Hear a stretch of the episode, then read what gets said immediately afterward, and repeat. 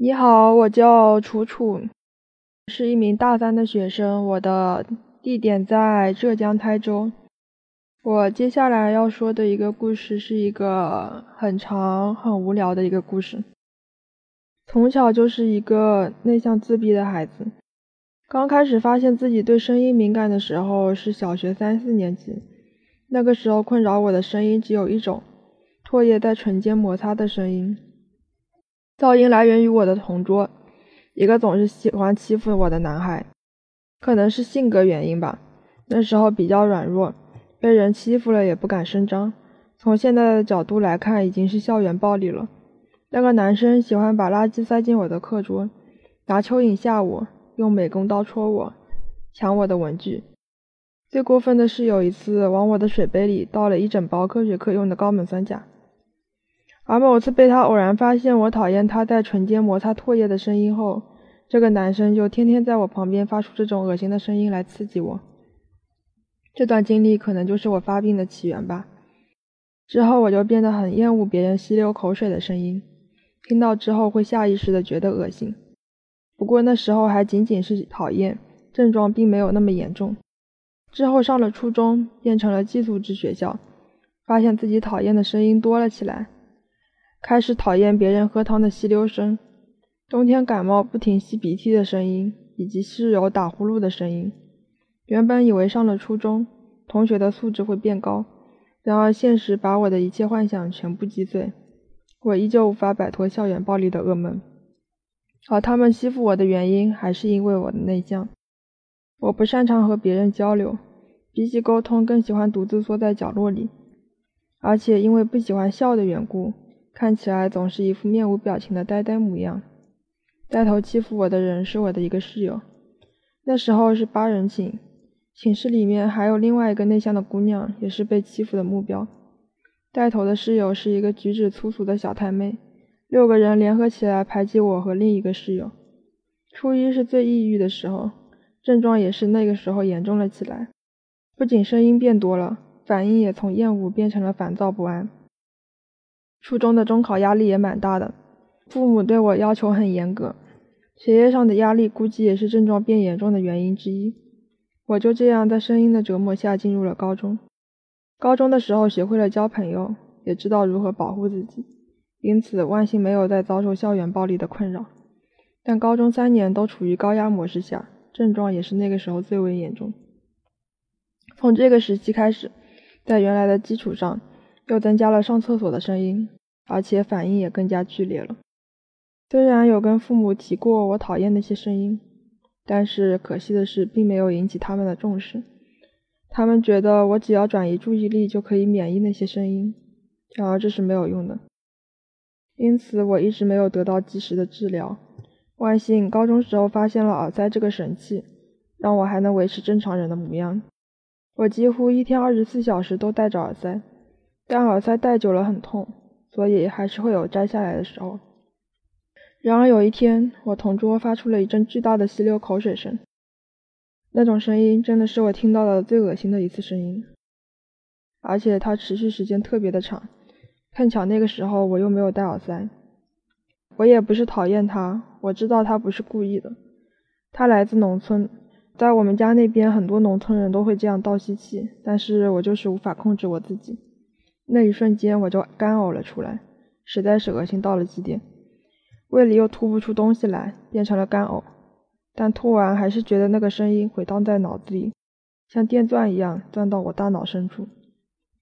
我想要那个声音停下来，就用头去撞桌子、撞墙，撞到脑袋嗡嗡的疼，就感觉好一点。撞的时候完全不加思考，满脑子都被那个声音盘踞。心里只有一个念头：快点停下来。清醒过来之后，发现周围同学都特别古怪地看着我。那一次是我发病最严重的一次。高中的时候还养成了一个坏习惯：听到不舒服的声音以后，脑子里会不停地循环播放，这样会刺激自己，让自己感到恶心，然后就会干呕出来。每次呕出来以后，都会感觉好很多。所以我那时候应对那些声音的策略就是尽快让自己吐出来。随着高考压力的增大，病情也越来越严重，那段时间的抑郁指数也攀升到了天峰。我每一次经过学校走廊的时候，看着外面的天空，我总是想着，要不跳下去算了，跳下去就一了百了了，就什么也不用想了。那时候我觉得高中是一个无止境的深渊，我永远都无法到达人生的那一头。我觉得我的人生会永远被困在那一段高中时期。我到了后期，甚至要用手指抠喉咙才能让自己吐出来。我周围的同学都以为我得了想吐又吐不出来的毛病。高考完之后，我把自己锁在家里三个月，没有那些我恐惧的声音，我就没有再去管我的病。再后来，大学开始了，大学生活并没有我想象中的那么美好。我父亲是一个很强势的人，被半逼着选了自己不太感兴趣的医学。高考完之后，一度失去目标，比高考前更加迷茫。大学室友都习惯把饭菜带回寝室吃，这个时候我又发现自己讨厌起了吧唧嘴的声音，觉得寝室里的浓浓菜味也特别的恶心。令人绝望的是，我三个室友喝汤和粥都会发出声音。从大一开始，我的成绩就一落千丈。大一下学期，因为转专业的事情和父亲大吵了一架。我真正想读的专业实际上是文学，但是父亲却一直。希望我继续读医。那个时候，我暗恋一年的学长也拒绝了我的告白。我一个人缩在角落里哭了整整两天，病情彻底爆发。大一的时候，其实父母已经看出来我有些不对劲了，因为我回家吃饭总会戴耳塞，他们一喝汤我就会很暴躁，所以父母专门陪我去杭州看了精神科，医生说是焦虑症，给我看了盐酸奢侈林。从半片增加到两片服用，但吃了一段时间后，并没有特别明显的效果，就擅自停药了。大二的时候，病情开始反复。有一次去老家吃饭的时候，爷爷喝了一口汤，我就一把扔下筷子，冲出门外，跑到很远很远的空地上呕吐起来，全家人都被我吓坏了。原本很欢快的晚饭就这样被我毁了。之后每次去老家吃饭的时候，我的奶奶都不会熬汤。